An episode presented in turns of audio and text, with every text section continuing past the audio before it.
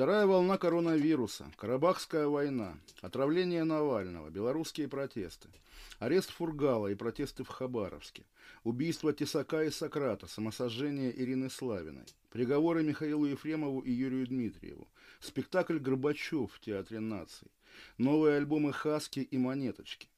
Что общего между всеми этими новостями? Правильно, известный российский журналист Иван Сафронов узнавал или не узнавал о них, сидя в Лефортовской камере, камере. И чем больше всякого важного и интересного происходит, тем меньше внимания к делу Сафронова. Сидит себе и сидит, и, видимо, еще долго будет сидеть. Стоит поблагодарить Андрея Ванденко, государственного дудя, приобретшего особый журналистский статус в связи с безумным многосерийным интервью Путина. С высоты этого статуса он, беря интервью Дмитрия Рогозина, которое и так в любом случае разошлось бы на статуе в новостях, мемы и прочее, начал разговор именно с Сафронова. За три месяца это первое внятное высказывание главы Роскосмоса об аресте его советника. Что сказал Рогозин? Там интересно. Он не подписывал и, скорее всего, не подпишет никаких писем. Вероятно, речь идет об официальных поручительствах в поддержку Сафронова. Он не поддерживает никакой связи с Сафроновым в тюрьме. Он не помогал Сафронову с адвокатами. Он не сомневается в порядочности Сафронова. Он не увольняет Сафронова из Роскосмоса. Он обещал поддерживать Сафронова, уже умершему своему предшественнику, и намерен держать свое обещание. Бросается в глаза половинчатость этой позиции с человеческой точки зрения, но с аппаратной это, как и сам факт пространного публичного разговора о Сафронове с Ванденко, та максимальная поддержка, которую Рогозин может оказать Сафронову и оказывает. Открытые, тем более коллективные письма в российской аппаратной традиции невозможны. Переписка чиновника с арестантом тоже. Найм адвокатов, да тоже, наверное. Или, по крайней мере, в нем нельзя признаваться. Все остальное, в принципе, допустимо, и это все остальное у Рогозина есть. Сафронова он не бросает и заявляет об этом публично. Ведет себя как Кудрин в деле Старчака. Это, по крайней мере, значит, что за три месяца руководитель Роскосмоса, глава стратегической госкорпорации, ну не член Политбюро, но кандидат в члены, высшая лига российской номенклатуры, не узнал ничего, что убедило бы его в виновности Сафронова или, если говорить менее почтительно, опытный чиновник, обладающий положенным чутьем, не видит ничего опасного для себя в том, чтобы публично поддержать арестованного советника. Если бы Иван Сафронов был бесспорным врагом государства, Рогозин себя бы так не вел. Поведение Рогозина свидетельствует о том, что в высшей российской номенклатуре единства по поводу Сафронова нет. И кажется, что главным союзником людей, по какой-то своей причине посадивших Сафронова, остается общественное равнодушие к истории арестованного журналиста. Поток новостей оттер дело Сафронова на второй план. Никто не спрашивает о Сафронове Пескова. Напомним, Сафронов был и журналистом кремлевского пула. Никто, в общем, не шумит, ничего вообще не происходит. Сафронов сидит, и никакой особенной загадки в этом равнодушии нет. К тому, как работает система, все давно привыкли, как-то смирились, приспособились. Арест по какому угодно поводу давно стал естественным и общепризнанным риском для гражданина, чем-то вроде риска попасть в ДТП, с поправкой на то, что вероятность ДТП в принципе выше. Но было бы неправильно относиться к системе как к бездушному механизму. Бездушный значит беспристрастный, а российская государственная система именно что пристрастна и вполне одушевлена. В каждом громком аресте по умолчанию наиболее интересным будет не то обвинение, которое предъявляют очередному фигуранту, а причины, по которым выбрали именно его и персонали, инициировавшие дело. Этот принцип остается неизменным, как минимум, начиная с ареста Ходорковского, и главный вопрос в каждом громком деле всегда не за что, а почему – Почему посадили Ивана Сафронова, до сих пор неизвестно. Все утечки про чехов из соцсетей и что там еще было, давно закончились. Государство уже даже не имитирует желание объяснить причину, по которой журналист оказался помещен за решетку. Государство молчит, но, но чем многозначительнее молчание, тем ощутимее подозрение, что государству просто нечего сказать. Говорят, система не имеет обратного хода. Может быть, есть повод как-то оснастить ее этой полезной функцией? Наверняка ведь еще не раз пригодится. Конечно, молчание государства по делу Сафронова можно было бы считать государственной декларацией об отношениях с журналистским сообществом, но ведь и сообщество никак против таких отношений не возражает. Следующего автора публикации на потенциально опасные темы можно будет хватать, даже не дожидаясь, пока он перейдет на работу в условный Роскосмос. Солидарность, продемонстрированная по делу Голунова, оказалась все-таки исключением из правил, а не признаком какой-то новой жизни. Жизнь на самом деле старая и даже хуже. И если целью ареста Сафронова было продемонстрировать журналистам их незначительное место при власти, или запугать, или разобщить, все эти цели достигнуты, и держать его в тюрьме, очевидно, уже незачем. Один из мифов о российской власти, опровергнутый, впрочем, тем же Голуновым, но много раз подтвержденный и Серебренниковым, и Фургалом, и всеми политзаключенными, гласит, что если под окнами тюрьмы или суда митингуют, бегают с петициями, собирают подписи, то в этом случае власть точно не сдастся, потому что она не любит давления. В деле Сафронова никакого давления нет, значит, можно выпускать. Рогозин не подписывал поручительств или открытых писем за Сафронова, не нанимал ему адвокатов, но публичная поддержка и солидарность в разговоре с верховным интерьером по всей логике не менее весома, чем любая официальная бумага. Если люди, посадившие Сафронова, даже Рогозина не смогли убедить в его виновности, может быть, уже пришло время признать чудовищную ошибку, отпустить человека из тюрьмы и извиниться перед ним. Диетологи определили, возможно, оптимальную на сегодняшний день диету, скомбинировав несколько популярных режимов питания по критерию их полезности для здоровья. Мы осознали, что именно рацион является чуть ли не самым важным прогностическим фактором долгой жизни и крепкого здоровья, считает доктор медицины кардиолог Джеймс О'Кифф. Большинство проблем с сердцем связаны с тем, как и что мы едим. Но если с неправильным режимом питания все более или менее ясно, главный претендент на это звание так называемая западная диета, то о том, какую диету можно назвать оптимальной, до сих пор велись споры, пишет в статье для издания Elemental научный журналист Маркем Хайт. В сентябре О'Кифф с коллегами опубликовали исследование, целью которого было найти идеальную с точки зрения здоровья сердечно-сосудистой системы человека диету – Основываясь на самых современных работах, ученые соединили средиземноморскую диету с пескетарианским уклоном с элементами интервального голодания и назвали получившийся гибрид самым здоровым для человека рационом, который на сегодня смогла определить диетология – в модификации средиземноморской диеты есть смысл, но Киф с коллегами обратили внимание на исследования, выявляющие устойчивую связь между этим режимом питания и пользой для здоровья, снижение риска преждевременной смертности, ишемической болезни сердца, метаболического синдрома, диабета, снижение когнитивных способностей, депрессии, рака и нейродегенеративных заболеваний, включая болезнь Альцгеймера.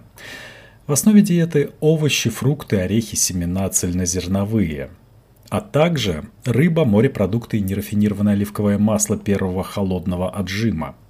Дозволены скромные порции молочных изделий, куриного мяса и яиц. Красного мяса адептам этой диеты лучше избегать. Приемлемы также скромные порции алкоголя, преимущественно красного вина, но все же им стоит предпочесть чай, кофе и обычную воду. В том, что касается подсчета калорий или размера порций, средиземноморскую диету нельзя назвать строго регламентированной, но ее сторонники соблюдают один из видов интервального голодания – фастинга. Дневная норма калорий должна быть употреблена в пищу в течение 8-12 часов после пробуждения. После того, как это окно закроется, следует воздержаться от пищи. Польза от такого способа питания также подкреплена многочисленными исследованиями. В них говорится, что фастинг приводит к потреблению меньшего объема еды и различным благоприятным метаболическим адаптациям. О'Кифф считает этот вариант интервального голодания отличным способом снизить общий колораж и вернуть в норму гормоны и воспалительные процессы в организме.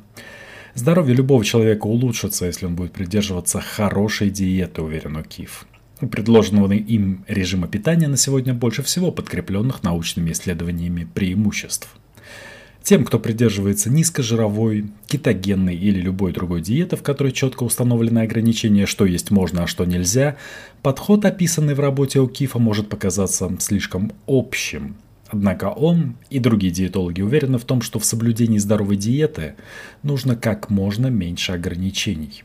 Мы обычно не рекомендуем диеты с многочисленными, порой довольно строгими ограничениями, если для этого нет медицинских показаний, рассказывает Джозимер Маттей, доктор медицинских наук, эксперт в области питания из Школы общественного здравоохранения имени Чана при Гарвардском университете. Это относится, например, к людям с определенным метаболическим расстройством. Однако большинству правила, убирающие из рациона целые группы макронутриентов, скорее навредят, чем принесут пользу. Кроме того, по словам Матей, в долгосрочной перспективе люди перестают соблюдать все эти ограничения и срываются, что в некоторых случаях может привести к расстройствам пищевого поведения. Это не единственная проблема с исключающими диетами. Диетологам прекрасно известно, то, что сработало с одним человеком, может оказаться неэффективным для другого. Слишком много индивидуальных факторов, которые вызывают различные реакции на одну и ту же диету, утверждает профессор отделения диетологии Университета Пердью Реган Бейли. Среди этих факторов гены, возраст, состав микробиома, уровень воспаления в организме и так далее. По мнению эксперта, важнее всего то, что ограничительные диеты, даже те, которые в короткой перспективе помогают людям достичь их целей, потом могут привести к нежелательным последствиям со здоровьем. Так можно быстро сбросить вес, но спустя 20-30 лет это аукнется какой-нибудь серьезной проблемой со здоровьем. Из-за этих последствий ограничительных режимов питания, которые трудно предвидеть, эксперты и рекомендуют менее строгие более инклюзивные подходы к еде. Именно это я рекомендую своим друзьям и родственникам, говорит Матей. Выбирайте натуральную еду, преимущественно растительного происхождения, цельнозерновые и рыбу. Сторонитесь соленых снеков, переработанных мясопродуктов и сахаросодержащих напитков – этот пищевой план примерно напоминает оптимальную диету, описанную Кифом с коллегами. Отказ от прошедших обработку продуктов из мяса, очищенных зерновых и сахаросодержащих продуктов – главный элемент любой здоровой диеты, считает О'Киф. Не забывайте про полезные жиры из рыбы, морепродуктов и оливкового масла и ограничьте прием еды окном в 8-12 часов после пробуждения. На сегодня это самый научно обоснованный оптимальный режим питания для человека. С 2015 года на создание беспилотного автомобиля Uber потратил уже почти 2,5 миллиарда долларов. Согласно отчету The Information, за эти пять лет компания практически не приблизилась к своей цели. В подразделении Uber Advanced Technologies Group которая занималась созданием беспилотного автомобиля, постоянно наблюдались внутренние стычки и конфликты. Так что имеются веские основания полагать, что конкуренты от Alphabet и Apple скоро обгонят Uber. Несмотря на то, что работа над беспилотным автомобилем началась еще в 2015 году, он с трудом справляется с рутинными задачами и простыми маневрами. Об этом сообщил менеджер проекта главе компании Дарья Хосров-Шахи. Письмо менеджера оказалось в распоряжении The Information. Талантливые люди для того, чтобы закончить этот проект, еще есть, но надежда на него постепенно гаснет, сообщил менеджер. Он поднял тревогу, потому что Advanced Technologies Group так и не добилась прогресса, настолько, что он счел необходимым достучаться до главы компании перед тем, как случится катастрофа. У команд внутри этого подразделения, согласно письму менеджера, были разные, порой даже противоположные философии. Люди, нанятые из аэрокосмической индустрии или правительства, главным приоритетом считали безопасность, в то время как инженеры считали, что прогресс идет слишком медленно. Конфликт обострился после ДТП 2018 года, в ходе которого беспилотный автомобиль Uber насмерть сбил пешехода в Аризоне. Как рассказал один из инженеров изданию, после инцидента проект Uber стал зарегулированным сверх меры. Команда хотела бы вернуться в дни предшествующей аварии, когда инженеры пользовались большей свободой действий. Но и до трагедии в Аризоне дела у беспилотника Uber шли не очень. Осенью 2017 года Waymo, это его основной конкурент, принадлежащий Amazon, подала на Uber в суд и обвинила компанию в хищении технологий беспилотных автомобилей. Цену иска назначили в 2,5 миллиарда долларов. В феврале 2018 года дело сошло на нет. Пришедший в компанию в 2017 году новый глава Дара Хосровшахи извинился перед ВМО, пообещав выплатить в качестве компенсации лишь 245 миллионов долларов. В 2019 году, как стало известно изданию, у беспилотников Uber в среднем три раза за полтора километра пути, то есть по сути каждые 500 метров, наблюдался плохой опыт вождения – потенциально опасные движения или резкие рывки, способные привести к аварии. В компании надеялись, что к прошлой осени этот опыт снизится как минимум до одного инцидента на 16 километров пути. При этом один из работников подразделения сообщил изданию, что прототипы вели себя лучше, чем показывали данные. Подразделению Uber, несмотря на все усилия, не удалось заставить прототип беспилотника перевозить сотрудников между двумя офисами компании в Питтсбурге, расположенными на расстоянии полутора километров. В отделе разработки заявили, что отказались от попыток наладить маршрут между офисами, поскольку его автоматизация не поможет в попытках создания программного обеспечения для езды по настоящей дороге. Однако другие менеджеры компании расценили этот отказ как сигнал, что у этого подразделения это просто не получается. Официальная позиция Uber такова. Компания неотступно следует своему публичному обещанию производить безопасные беспилотные автомобили. Мы не просто создаем программное обеспечение, после чего вышвыриваем его на дорогу и смотрим, как оно себя поведет. Все, что мы производим, должно быть максимально тщательно проверено на предмет безопасности. Это может вызывать фрустрацию, и я тоже ее наблюдаю, признался The Information Эрик Мейхофер, глава отдела разработки самоуправляемых авто. В июле 2020 года Мейхофер и его команда устроили презентацию, на которой они рассказали о своих планах. Они выбрали примерно 15-20 километров общественных дорог в Питтсбурге и Вашингтоне, на которых собирались протестировать беспилотники и озвучили намерение сделать то же самое на дорогах Сан-Франциско, Торонто и Далласа.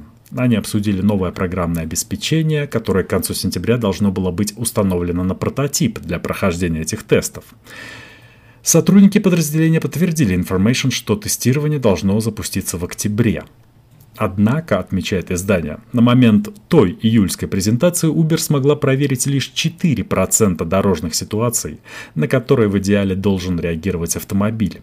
К примеру, при остановке на четырехстороннем перекрестке машина должна самостоятельно замечать и, само собой, пропускать пешеходов, подчиняться знаку «стоп» и так далее. При этом ожидается, что к концу 2021 года прототип автомобиля должен успешно пройти почти 30 тысяч всевозможных дорожных сценариев, чтобы машина без поддержки водителя официально смогла выехать на дороге Питтсбурга.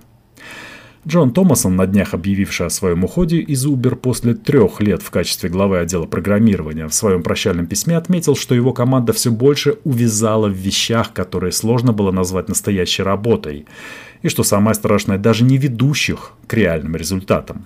Бывший техдиректор подразделения Туам Фам, покинувший компанию в апреле, сообщил, что он периодически поднимал вопрос об отсутствии прогресса. Учитывая все предпринятые меры, о которых мы знали, я просто не понимаю, почему мы не двигались вперед. Как так произошло, что не было ни подотчетности, ни прозрачности, вспоминает он. Сотрудники этого подразделения, по данным Information, вообще скептически относятся к управленческим способностям Хусров Шахи. Последний вообще отказался прокомментировать ситуацию изданию. Мейхофер выступил в защиту главы компании, назвав его более чем опытным экспертом в понимании целей Uber по созданию самоуправляемых автомобилей. По его словам, Хосров Шахи определенно знает свое дело, он компетентно оценивает наш прогресс и ставит целевые ориентиры. Подразделение, получившее в прошлом году финансирование от консорциума японских инвесторов в размере миллиарда долларов, намерено также привлечь инвестиции сторонних инвесторов. Это вызвано тем, что до того, как вся эта затея станет прибыльной, пройдет еще немало лет, считает Мейхофер. Но, возможно, этого времени у компании как раз и нет. В 2021 году деньги, несмотря на столь щедрые инвестиции, могут закончиться. Тогда Дара Хосровшахи столкнется с нелегким выбором продать контрольный пакет акций упомянутому консорциуму, объединить силы с другим игроком, разрабатывающим ту же нишу, или и вовсе отказаться от проекта беспилотных автомобилей. По данным издания, акционеры Uber склоняют руководство к первому варианту. Они последовательно занимают эту позицию как минимум с 2018 года.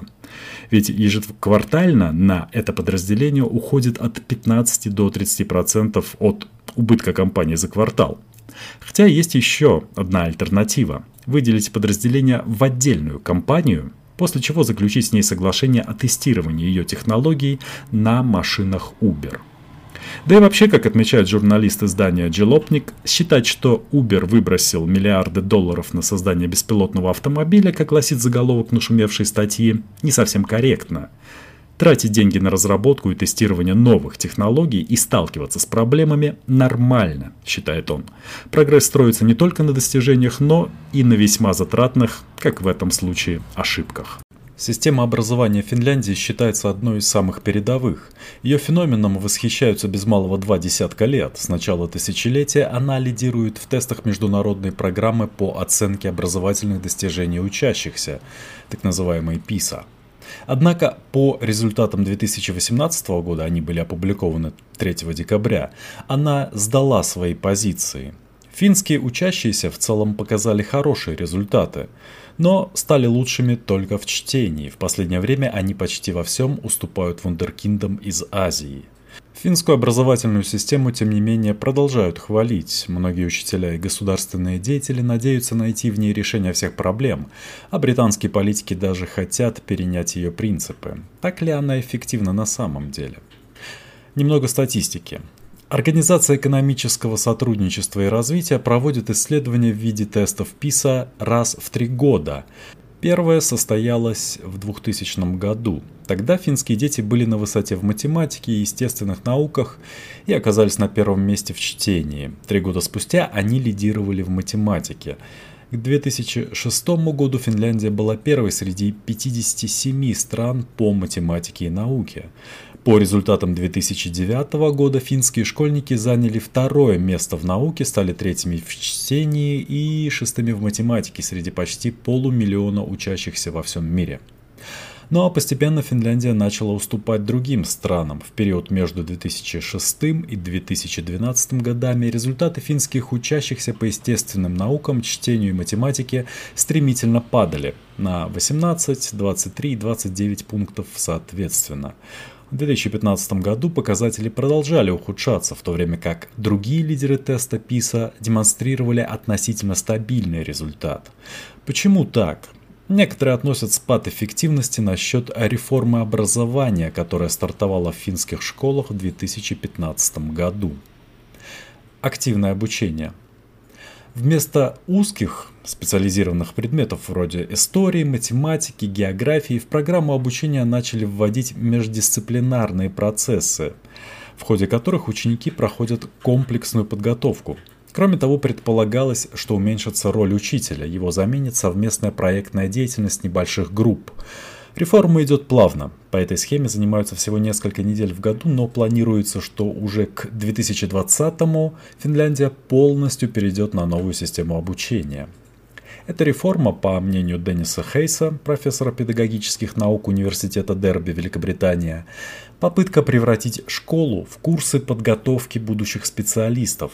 В статье для издания The Conversation он указывает, что это может иметь далеко идущие последствия – ведь реформа по сути заменяет получение общих знаний как таковых на приобретение конкретных навыков. Если все будет развиваться в том же духе, не встречая сопротивления, то образование в Финляндии превратится просто в подготовку к будущей работе. Причины резких изменений курса он видит в результатах теста ПИСа, которые, само собой, расстроили руководство страны. Однако, по мнению ученого, желание поправить свои позиции в рейтинге указывает скорее на панику, чем на продуманные шаги. Новая политика не сфокусирована на образовании как органичном способе преображения общества, а скорее стремится подстроить образование под новые экономические запросы и в более узком плане восстановить позицию Финляндии в международном рейтинге. Это может говорить о том, что власти возлагают большие надежды на инструменты образования, но не на образование как таковое. Настоящие финские уроки – в стране не существует утвержденных стандартизированных тестов, кроме экзамена в конце последнего класса старшей школы. Нет оценок, нет командного духа среди учащихся в отдельных школах или регионах. Финские школы финансируются государством.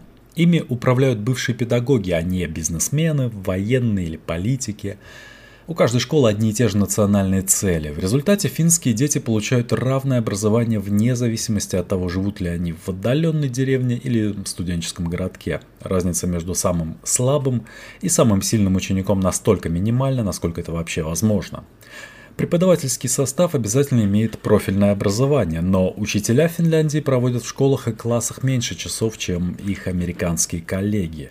Сами дети гораздо чаще играют на улице, даже в зимнее время. Занятия начинаются относительно поздно, после 9 часов утра. Количество домашних заданий минимально. В школу дети не ходят до 7 лет.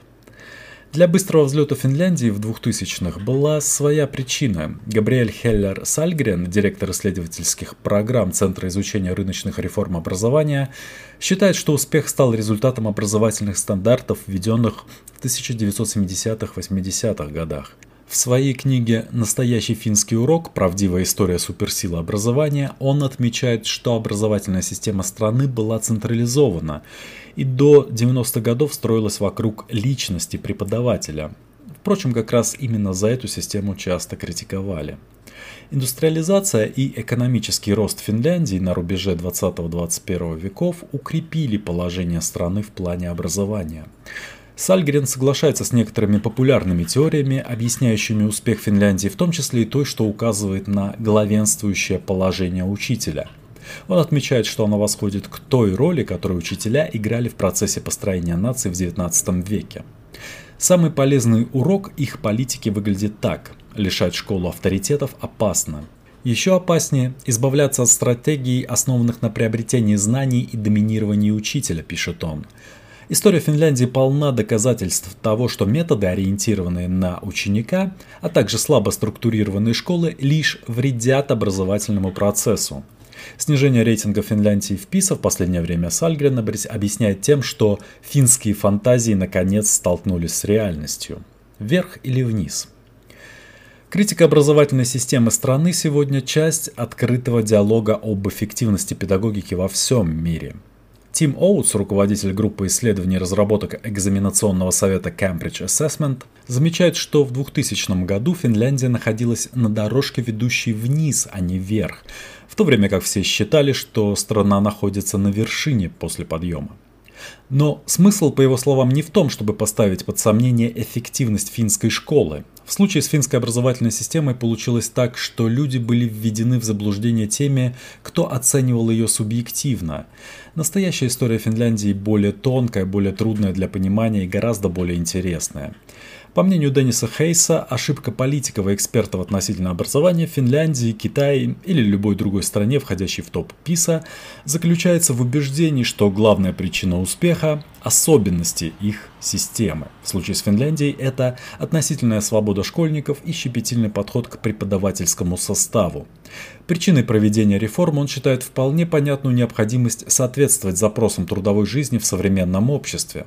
Образование сегодня рассматривается как инструмент развития экономики, и эта точка зрения часто идет бок о бок со стремлением сделать обучение менее скучным и более релевантным с помощью новых педагогических приемов.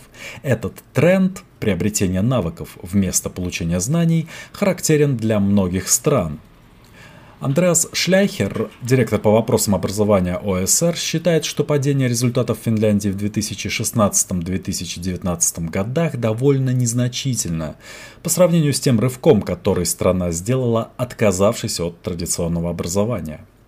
Азиатская классика – Доминирование азиатских стран – Сингапура, Китая, Тайваня в топе ПИСа – дает повод полагать, что их система образования в настоящий момент эффективнее финской. В чем же отличие? Занятия в этих странах начинаются раньше и длятся дольше. В среднем в день выходит больше уроков. Принцип прост. Чем больше времени ученик уделяет своим навыкам и знаниям, тем большего результата он добивается.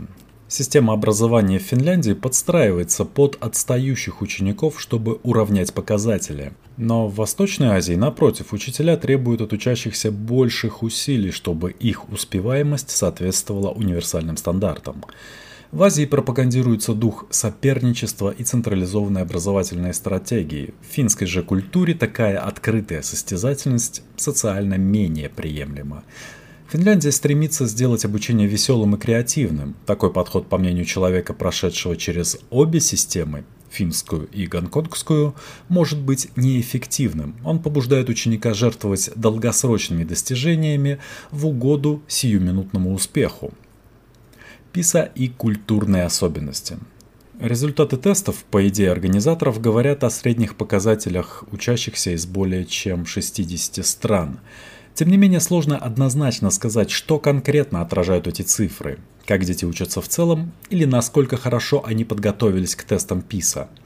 Тот факт, что многие ученики, достигшие высоких результатов, систематически натаскиваются частными преподавателями, скорее говорит об амбициях представляемой ими страны, а не об общем уровне образования. Результаты последнего на сегодня теста демонстрируют доминирующую позицию стран Восточной Азии. Впрочем, есть сомнения, что некоторые из них предоставляют своим детям качественное образование международного уровня.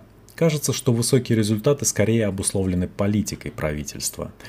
ПИСа не принимает во внимание одну вещь – роль, которую играют социальные, экономические и в особенности культурные факторы в формировании позитивного отношения к образованию.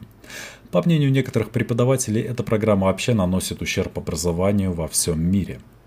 Восточноазиатская система обходит англо-американскую не из-за отменной подготовки преподавателей, а потому что азиаты живут в развивающейся культуре, на которую возлагаются большие надежды – в школах от детей ожидают серьезного подхода к учебе. В результате они получают более высокие оценки, чем их западные сверстники.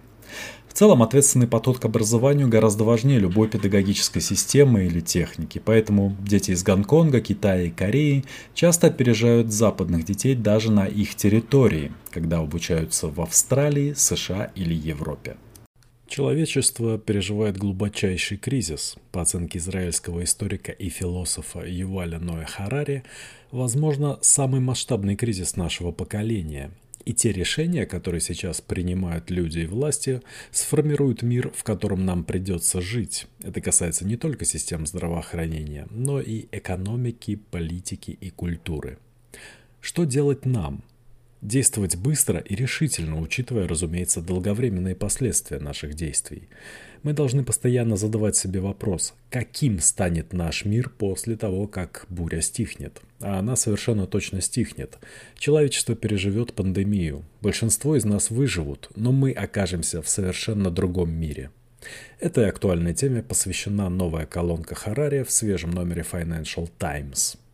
Многие, казалось бы, краткосрочные чрезвычайные меры грозят стать обыденностью. Такова, по мнению Харари, природа чрезвычайных ситуаций.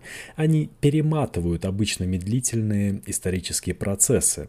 Решения, на которые в обычные времена могли уйти годы раздумий и обсуждений, сегодня принимаются за пару часов. Потому что альтернатива еще хуже – Целые страны сегодня становятся подопытными кроликами в крупномасштабных социальных экспериментах. Что станет с экономикой, если все будут работать и отдыхать из дома? Что станет с образовательной системой, если все учебные заведения, начиная со школ, уйдут в онлайн? В нормальное время на такие эксперименты никто бы не отважился, но сегодня времена иные. В кризис перед нами встают два особенно важных выбора. Первый между введением полного наблюдения за всеми, как в тоталитарных режимах, и усилением влияния гражданского общества. И второй – между изоляцией на уровне государства и глобальной солидарностью. Какой выбор сделать нам? Большой брат под кожей. Чтобы остановить пандемию, население стран должно придерживаться определенных правил – можно добиться этого с помощью наблюдения за всеми гражданами и наказания ослушавшихся. Сегодня впервые в истории технологии это позволяют.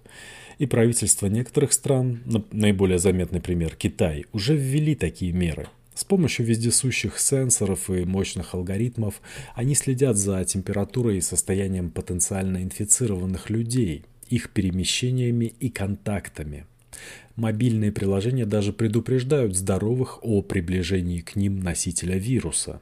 И так происходит не только в странах Восточной Азии. Израильский премьер-министр Беньямин Нетаньяху недавно разрешил израильской разведке отслеживать пациентов с коронавирусом с помощью технологии наблюдения, обычно применяемой в борьбе с терроризмом. Когда парламент отказал в одобрении этой меры, Нетаньяху пропихнул ее с помощью чрезвычайного указа. Эта пандемия, если мы не будем на чеку, предупреждает Харари, может стать настоящим водоразделом в истории слежки властей за своими гражданами. Не только потому, что она нормализует тотальный контроль даже в тех странах, которые раньше отказывались от него, но и потому, что знаменует собой переход на совершенно новый уровень – отслеживание того, что происходит в организме, буквально под кожей – Теперь властям недостаточно знать, на какой ресурс вы переходите, кликая ссылку в смартфоне. Они хотят увидеть, какие у вас в данный момент температура и давление. Одна из проблем в том, что мы не знаем точно, когда за нами наблюдают. Технологии развиваются с головокружительной скоростью. То, что казалось научной фантастикой еще 10 лет назад, сегодня реальность, а то и вовсе анахронизм. В качестве мыслительного эксперимента давайте представим государство, в котором обязательно ношение браслета, мониторящего пульс, температуру, давление и другие показатели, и анализирующего их с помощью алгоритмов. Эти алгоритмы смогут понять, в какой момент вы заболели, и отследят ваши передвижения и контакты. Таким образом, цепочка передачи инфекции будет значительно сокращена. Это поможет задушить эпидемию в зародыше. Выглядит прекрасно, не так ли? Но оборотная сторона этого – легитимизация новой, еще более продвинутой системы слежки. Если, к примеру, я захочу посмотреть материал Fox News, а не CNN, это может многое рассказать о моих политических взглядах, но если у вас есть возможность мониторить, что именно происходит у меня в организме во время просмотра, вы узнаете, что заставляет меня плакать, смеяться или злиться. Важно помнить, что человеческие эмоции такой же биологический феномен, как и кашель или жар.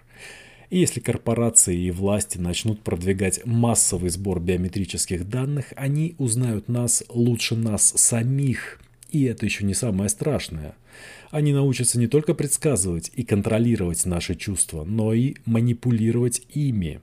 Биометрический мониторинг сделает алгоритмы слежения той же Cambridge Analytica устаревшими как палка-копалка. Представьте, что вы, скажем, в 2030 году носите этот браслет где-нибудь в Северной Корее, и при очередной речи вождя вас начинает одолевать злость, смех или раздражение. С вами покончено. Чрезвычайный пудинг да, можно утверждать, что это лишь временная мера, к которой прибегают лишь в чрезвычайной ситуации. Но у временных мер есть одна неприятная черта. Они часто переживают чрезвычайные ситуации и становятся новой нормой. К примеру, Израиль объявил чрезвычайное положение в ходе войны за независимость в 1948 году, оправдав тем самым некоторые временные меры. От цензуры СМИ, конфискации земель до специальных правил по приготовлению пудинга – Война закончилась, но ЧП официально так и не было отменено, так же как и большинство временных мер. Правила по приготовлению пудинга были упразднены лишь в 2011 году.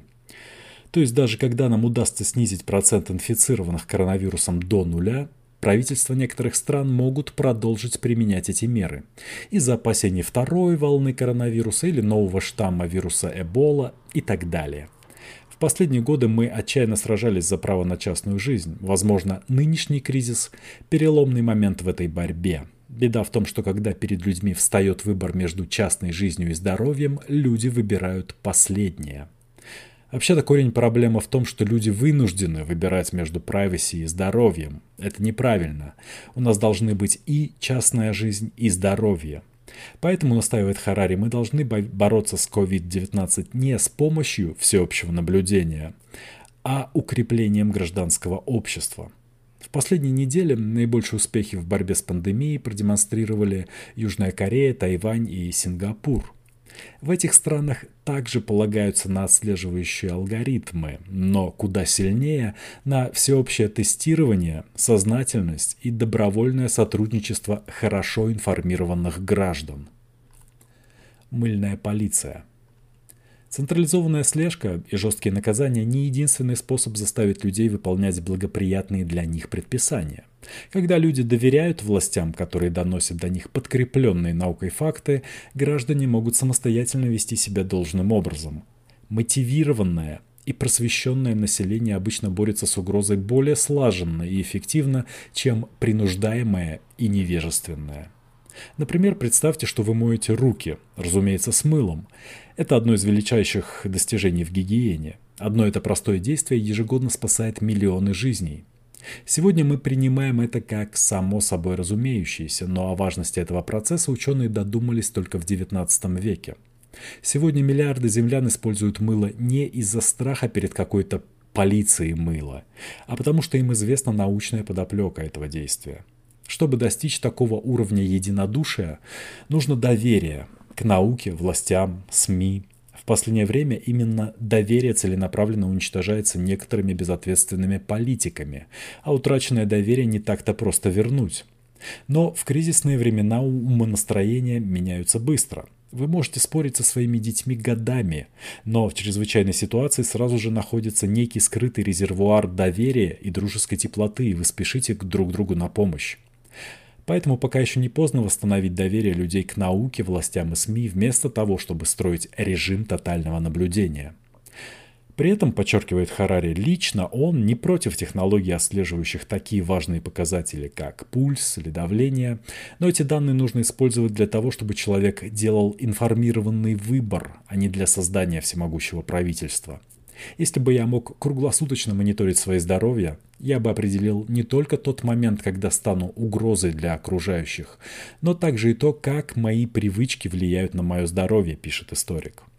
Если человеку предоставить данные и возможность анализировать статистику распространения коронавируса, он сможет понять, говорят ли власти ему всю правду и принимают ли они правильные меры для борьбы с эпидемией. Стоит помнить, что контроль работает в обе стороны. Гражданин также может мониторить действия своего правительства, считает Харари.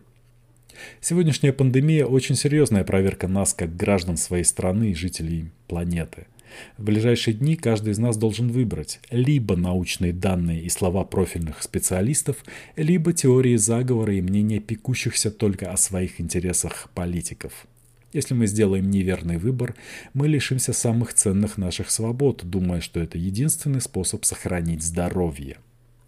Глобальный план. Второй важный выбор между изоляцией страны и глобальным сотрудничеством. Как сама пандемия, так и экономический кризис – проблемы мирового масштаба, решить которые можно только путем всеобщей кооперации, уверен Харари. Прежде всего нужно наладить обмен надежной и проверенной информацией между странами. Мы можем это сделать, настаивает Харари. В этом наше преимущество перед вирусами. Коронавирус в США и коронавирус в Китае не могут подсказать друг другу, как более эффективно инфицировать человека. Зато Китай может многому научить Штаты в борьбе с вирусом. Помимо обмена информацией и опытом, нужна помощь в производстве и распространении медицинского оборудования, в частности тестов и респираторов тоже относится и к медперсоналу. Это обеспечит более справедливое распределение среди нуждающихся, чем ситуация, в которой страна самостоятельно производит и складирует имеющееся у нее оборудование.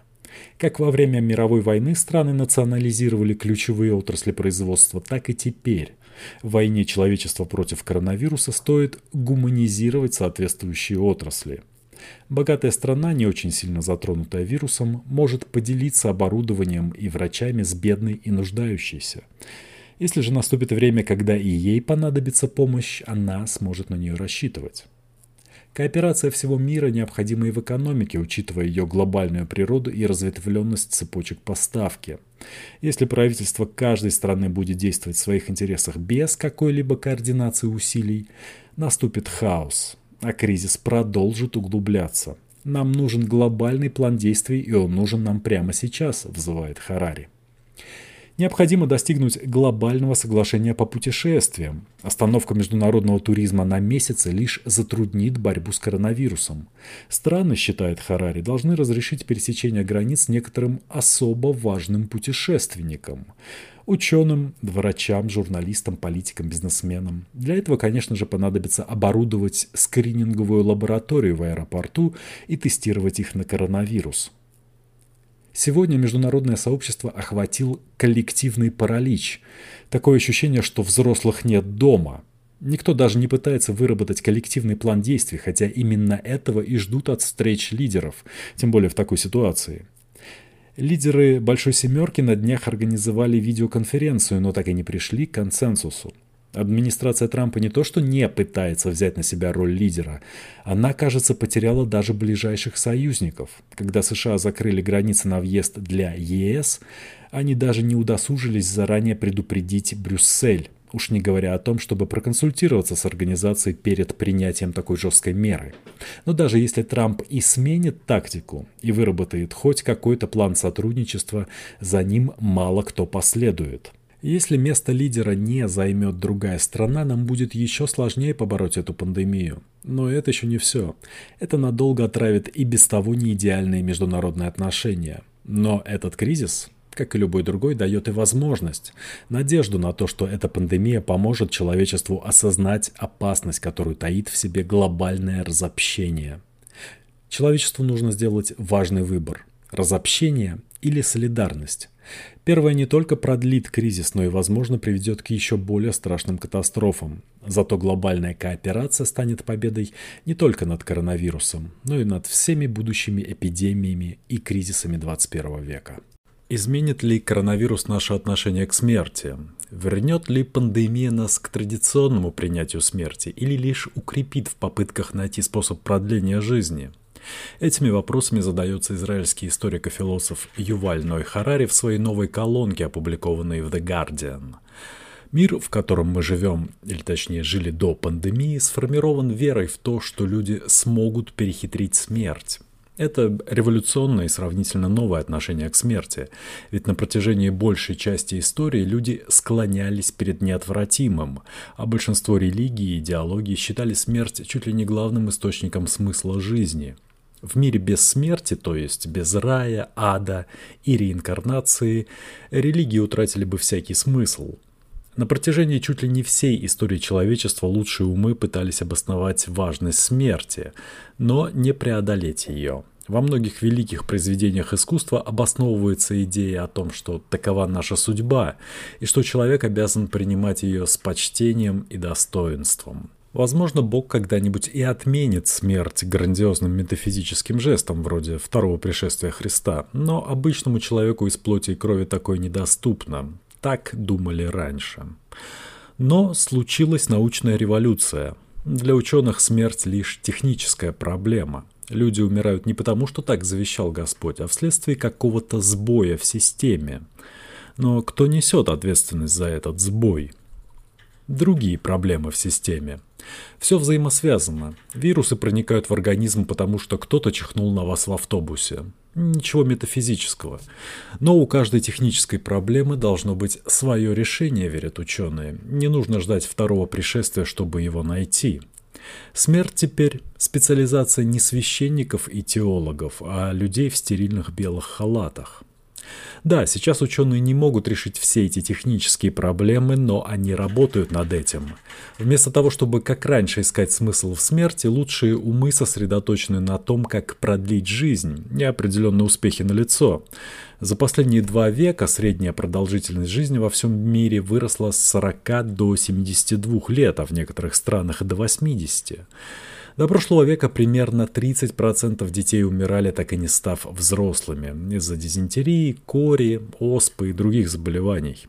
Если в Англии 17 века из тысячи новорожденных в первый же год жизни погибали около 150, то сегодня их число сократилось до 5. Детская смертность во всем мире снизилась до 5%. Человечество оказалось настолько успешным в деле продления жизни, что значительно изменилось и наше мировоззрение. Такие идеологии, как либерализм, социализм и феминизм уже довольно давно потеряли всякий интерес к загробной жизни. Что происходит с коммунистом, капиталистом, феминисткой после смерти? Ответ на этот вопрос бессмысленно искать в произведениях Карла Маркса, Адама Смита или Симона де Бавуар. Единственная современная идеология, в которой смерть все еще занимает центральное место – национализм. Кто умрет во имя нации, останется навеки в памяти народной, обещают идеологи. Впрочем, это поэтическое обещание столь размыто, что даже сами националисты не совсем понимают, что оно значит. Как это вообще возможно – жить в памяти? Если ты мертв, откуда тебе знать, помнят о тебе или нет? Вуди Алина однажды спросили, хотел бы он вечно жить в памяти зрителей. Он ответил, что предпочел бы жить в своей квартире. Изменит ли пандемия наше отношение к смерти? Скорее всего, нет. Наоборот, COVID-19 лишь заставит нас удвоить усилия по защите человеческой жизни. Преобладающая сегодня реакция на пандемию не безропотное подчинение судьбе, как в средние века, не выученная беспомощность, как назвали бы это психологи, а смесь гнева и надежды. Все это время люди внушали себе, что на все Божья воля, что смерть – это заслуженное наказание за грехи наши, что нет смысла искать лекарства, а праведники найдут свою награду в раю. Но сегодня отношение к смерти совершенно другое. В случае гибели многих в какой-либо катастрофе, ДТП, пожар в небоскребе и так далее, мы склонны рассматривать этот инцидент не как божью кару, а как предотвратимое человеческими силами событие. В 21 веке подобного рода события могут стать причиной для судебных исков и расследований. Также мы относимся и к эпидемиям, как к техническим сбоям. Мы предполагаем, что у человечества есть необходимые знания и инструменты, чтобы справиться с ними. А если инфекция выбирается из-под нашего контроля, то это скорее из-за нашей некомпетентности, а не по воле некоего проведения. COVID-19 не исключение. До конца кризиса еще далеко, но люди занялись своим излюбленным делом – поиском козла отпущения.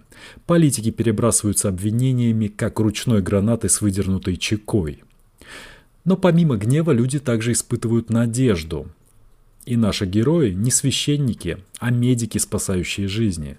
Супергерои – ученые в поисках вакцины. И мы вполне уверены, что через несколько месяцев, возможно год, им удастся найти эффективный способ лечения. Вопрос, которым задаются все, от политиков в Белом доме до завсегдатаев итальянских балконов, когда будет найдена вакцина. Именно когда, а не если. Когда будет найдена вакцина, а пандемия пройдет, какой урок из всего этого извлечет человечество? Мы наконец-то поймем, что нужно инвестировать в защиту человеческой жизни, строить больше больниц, обучать больше врачей и медсестер, запасаться аппаратами ИВЛ, защитой от вирусов, наборами для тестирования, вкладывать деньги в исследование неизвестных патогенов и разработку новых лекарств. Нужно сделать все, чтобы новая эпидемия не застала нас врасплох. Некоторые скажут, что это не тот урок, что мы должны были научиться скромности. Человек не должен быть так уверен в своей власти над силами природы. Но большинство таких людей застряло в средневековье. Сегодня даже самые ярые приверженцы традиций почему-то больше верят науке, чем священному писанию. Католическая церковь просит паству воздержаться от посещения церквей, Израиль закрывает синагоги, даже иранские власти отговаривают верующих от походов в мечети. Почти во всех религиозных учреждениях приостановлены публичные церемонии, и все это по рекомендациям ученых. Конечно, не все так радужно. Ученые предупреждают, что мы должны быть реалистичными в своих ожиданиях. Не стоит слепо верить в то, что врачи смогут защитить нас от любых болезней. В то время как человечество в целом становится все более могущественным, каждый из нас должен осознавать свою хрупкость. Возможно, через век или два наука сможет делать людей бессмертными, но до этого пока еще далеко. Так что за исключением, возможно, нескольких детей нынешних миллиардеров, мы все рано или поздно умрем и потеряем любимых. С этим нужно смириться. Веками люди использовали религию в качестве защитного механизма, думая, что продолжит существовать. Загробная, но все же жизнь. Теперь мы в качестве подобного механизма защиты прибегаем к науке, веря в то, что врачи нас всегда смогут спасти, а мы продолжим жить, как Вуди Аллен в своей квартире. Тут нужно найти баланс. Человек должен доверить науке иметь дело с болезнями и эпидемиями, но груз смертности все еще лежит на его, наших плечах.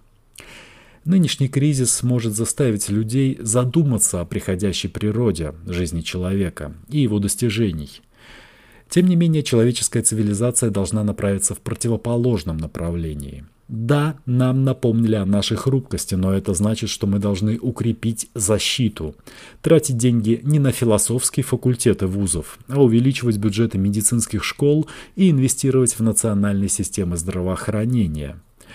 Возможно, так будет лучше. Власти все равно не разбираются в философии, это не их сфера, в отличие от систем здравоохранения. Совершенствовать философию будут конкретные люди.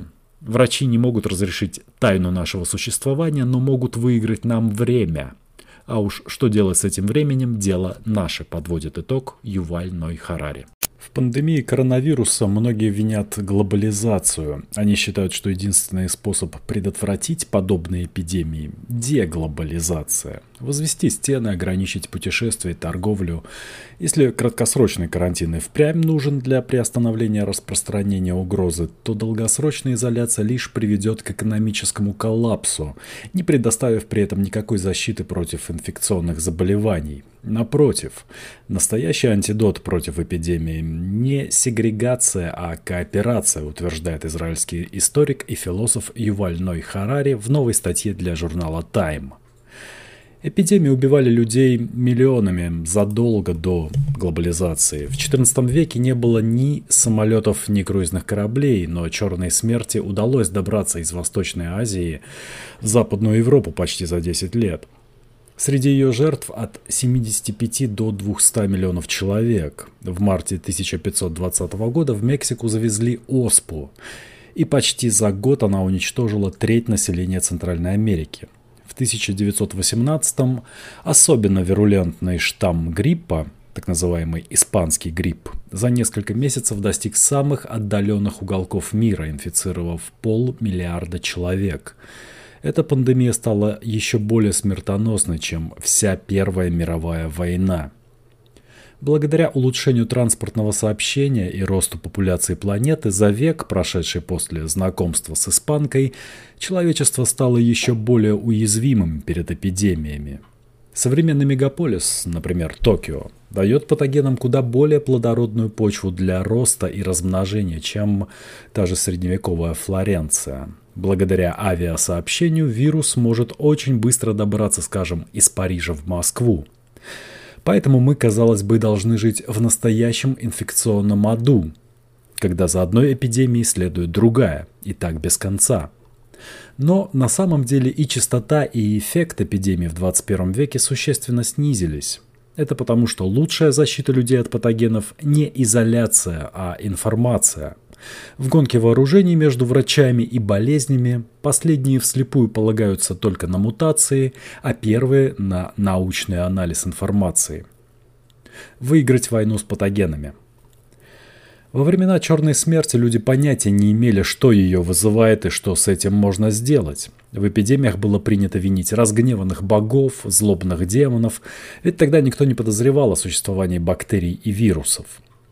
Поэтому во времена массовых заболеваний властям ничего не оставалось, кроме как организовывать массовые молебны. Но это не помогало, скорее наоборот, любые массовые скопления людей усугубляли проблему. За последнее столетие ученым и врачам удалось накопить множество данных, чтобы разобраться с, меди- с механизмом возникновения эпидемий и тем, как с ними бороться – на то, чтобы идентифицировать новый коронавирус, секвенировать его геном и разработать надежный тест, ушло две недели. Бороться с эпидемиями стало куда легче. Вакцинации, антибиотики, улучшение гигиены, более современная медицинская инфраструктура – все это позволило человечеству одержать верх над невидимыми убийцами – если в 1967 году оспа еще могла заразить 15 миллионов человек, забрав жизни 2 миллионов из них, то уже в 1979 благодаря успешной глобальной кампании вакцинации ВОЗ объявила победу над этим заболеванием. Защищать границы. Итак, чему учит нас история в ситуации с нынешней пандемией? Во-первых, себя нельзя защитить, просто закрыв границы. Эпидемии распространялись быстро даже в средние века. Вести средневековый образ жизни не поможет. Возможно, нужно вернуться еще дальше, в каменный век. Но готовы ли вы к такому повороту? Во-вторых, история учит нас тому, что настоящая защита основана на обмене надежной научной информации и глобальной солидарности – когда одну страну поражает эпидемия, она честно должна делиться всей информацией, не опасаясь наступления катастрофических последствий для своей экономики. Другие же страны должны помочь пострадавшей, а не заниматься астракизмом. Сегодня Китай может многое поведать об этом коронавирусе, но нужен высокий уровень международного доверия и сотрудничества. Для обеспечения эффективности карантинных мер также нужно международное сотрудничество. Карантин и закрытие границ необходимы, чтобы остановить распространение эпидемии. Но когда страны прекращают доверять друг другу и каждая сама по себе, власти колеблются при принятии сложных решений. Если у вас в стране выявлено 100 случаев заболевания COVID-19, закроете ли вы всю страну? Зависит от того, что вы ожидаете от других стран. Самоизоляция государства приведет к коллапсу экономики, но если другие страны придут на помощь, то все не так уж и страшно. И вы на месте правительства прибегнете к такой мере. Но если помощи ждать неоткуда, то вы не закроете границы, пока не станет слишком поздно. Главное, что должны понять люди в отношении подобного рода эпидемий – то, что под угрозой стоит весь род человеческий. Потому что вирусы тоже эволюционируют. Каждая мутация делает вирус более заразным или более резистентным по отношению к человеческому иммунитету. И эти штаммы стремительно распространяются. Каждый инфицированный человек дает вирусу триллионы новых шансов адаптироваться к людям. Это настоящая лотерея, и вирусу надо лишь получить выигрышный билет – это не простая спекуляция. Ричард Престон в своем бестселлере «Crisis in the Red Zone» описывает примерно такую же цепочку событий перед началом эпидемии болезни, вызванной вирусом Эбола. По мере того, как вы читаете эти строки, возможно, вирус получает этот шанс внутри какого-нибудь жителя Тегерана или Милана. И это угроза не только для иранцев или итальянцев, но и для вас тоже. Жители всей планеты заинтересованы в том, чтобы не дать коронавирусу такого шанса. В 70-х человечеству удалось победить оспу благодаря всеобщей вакцинации. Если хотя бы одна страна отказалась от этой меры, это бы поставило под удар все человечество. В своей борьбе с вирусами человечеству нужно тщательно охранять границы, но не между странами, а между человеческим миром и вирусосферой. Эти границы проходят в теле каждого человека. Если какой-нибудь опасный вирус умудрится пересечь их, в опасности все человечество. За последние несколько десятилетий нам удалось невероятно укрепить эту границу. Современные системы здравоохранения – это надежные стены, а врачи и ученые – охранники, неустанно патрулирующие их – Однако и в этих стенах есть зияющие дыры. Сотни миллионов людей по всему миру лишены даже базовых медицинских услуг. Обычно мы думаем только о системе здравоохранения своей страны, но обеспечение лучших условий для тех же иранцев означает защиту и американцев, и израильтян. Эта простая истина должна быть очевидна всем, но она почему-то ускользает от власть имущих. Мир без лидера – Сегодня человечество переживает кризис не только из-за пандемии, но и из-за отсутствия доверия между людьми. Чтобы победить болезнь, люди должны доверять науке, граждане – властям, страны – друг другу. Последние годы некоторые безответственные политики намеренно подорвали доверие к науке, к властям и веру в международное сотрудничество. В результате мы все столкнулись с кризисом в отсутствии глобальных лидеров, которые могли бы вдохновить, организовать и финансировать координированный глобальный ответ. Во время эпидемии вируса Эбола и в ходе мирового экономического кризиса эту роль взяла на себя Америка – но с недавнего времени Штаты пересмотрели ее. Нынешняя администрация урезала поддержку международным организациям вроде ВОЗ и ясно дала понять всему миру, что у Америки нет настоящих друзей, она действует только в своих интересах. В нынешней ситуации США продолжают гнуть эту линию. Даже если Вашингтон и попытается взять на себя роль лидера, недоверие к нынешней администрации настолько велико, что за ним мало кто последует. Вы бы пошли за лидером, чей девиз «Мои интересы превыше всего». Без обоюдного доверия и глобальной солидарности мы вряд ли победим коронавирус. И, скорее всего, в будущем нас ждет еще больше подобных эпидемий. Но каждый кризис также и возможность.